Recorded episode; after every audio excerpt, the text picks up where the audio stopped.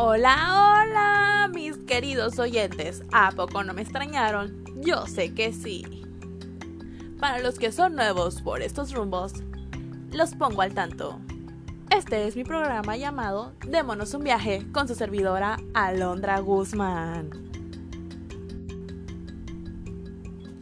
Esta mañana me levanté muy preocupada por saber qué nuevo tema impartiría a mis fieles oyentes.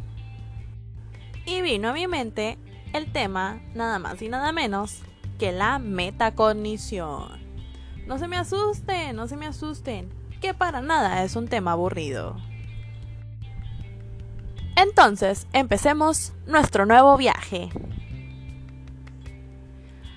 El concepto de metacognición ha sido ampliamente estudiado por las ciencias cognitivas y su importancia en ámbitos como el de la personalidad, el aprendizaje, autoconcepto o la psicología social.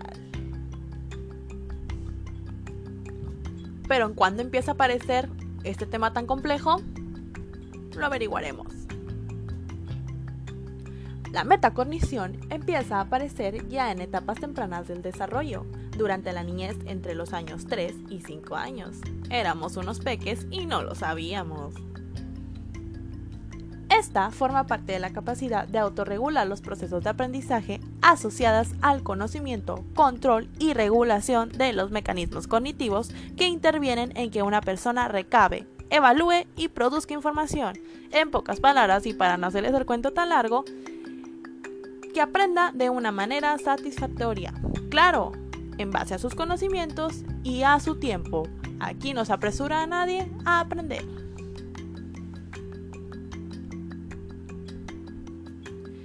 ¿Qué dirá mi queridísimo e íntimo amigo Piaget?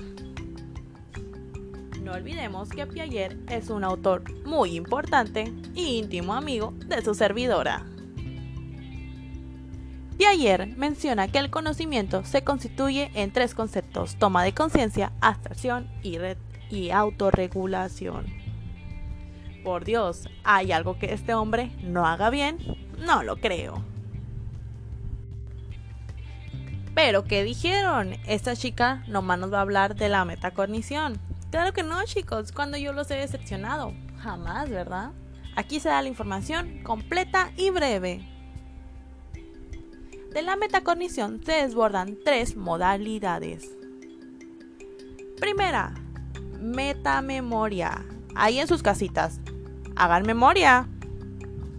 Es nuestra capacidad que cada uno tenemos para valorar hasta dónde pueden recuperar información de su memoria.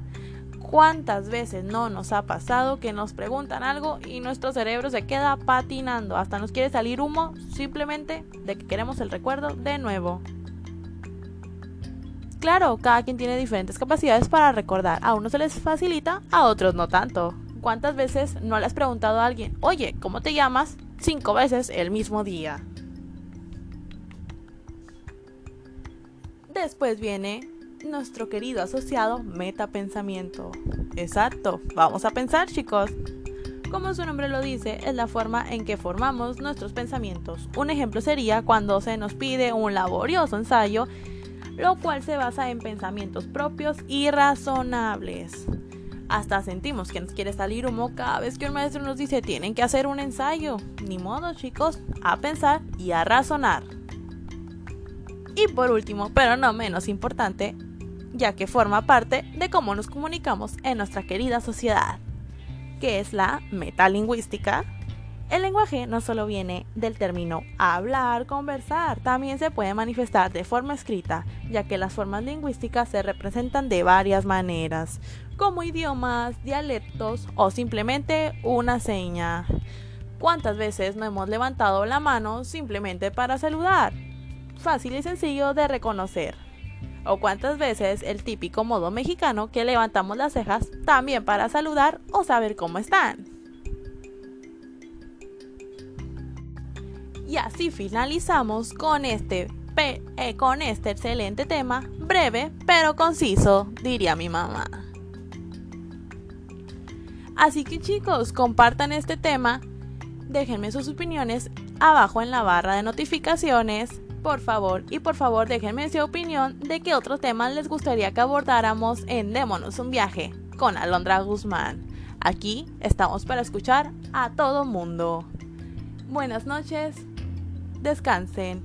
Nos vemos en otro día con Démonos un viaje.